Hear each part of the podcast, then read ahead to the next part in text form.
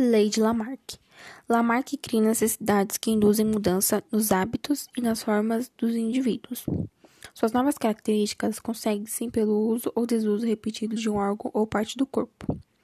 As características adquiridas são transmitidas aos descendentes, filhos, netos e assim sucessivamente. Lei de Darwin. Darwin exerce uma seleção natural que favorece os indivíduos portadores das características mais apropriadas para um determinado ambiente em determinado tempo.